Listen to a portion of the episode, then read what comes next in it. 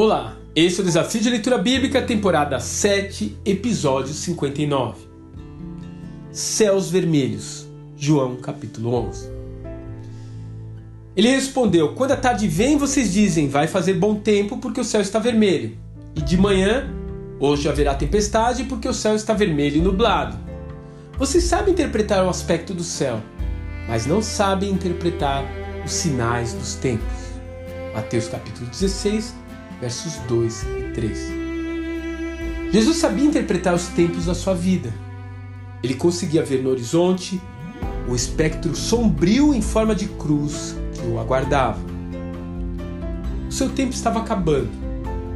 De fato, no meio do enorme alvoroço criado por simpatizantes e opositores, ele era o único que sabia exatamente onde tudo acabaria.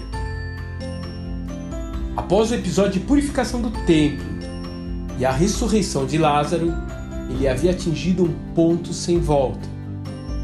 Agora, tanto os saduceus, que não criam na ressurreição dos mortos, quanto os fariseus, que não podiam tolerar alguém que se misturava com publicanos e prostitutas, se uniram buscando de alguma forma o momento e a chancela do império para executá-lo. Entretanto, várias peças ainda precisavam se agrupar para que as profecias que falavam do Messias se cumprissem. Alguém providenciaria um jumento para que ele entrasse em Jerusalém.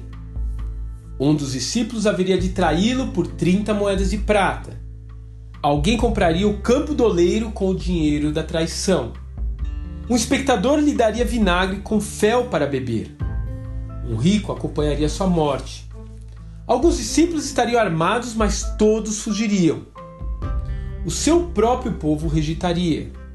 Ele seria condenado juntamente com os criminosos. Os soldados sorteariam quem ficaria com a túnica e, finalmente, os gentios acreditariam nele. Tudo isso já estava previsto nas Escrituras. Estava escrito em Zacarias 9, 11, Mateus 27, Salmo 69 Isaías 53, 9, Zacarias 13, 7, Lucas 19, 14, Isaías 53, 12, Salmo 22, 18 e Isaías 42, 6.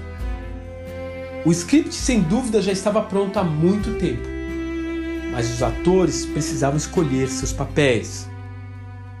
Ainda hoje, muitas profecias aguardam cumprimento. Elas vão se cumprir tanto no aspecto global quanto individual conforme o papel que você escolher.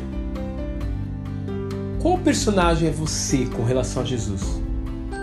Um traidor, um amigo, um oportunista, um espectador ou um discípulo medroso? Que tal fazer a sua escolha?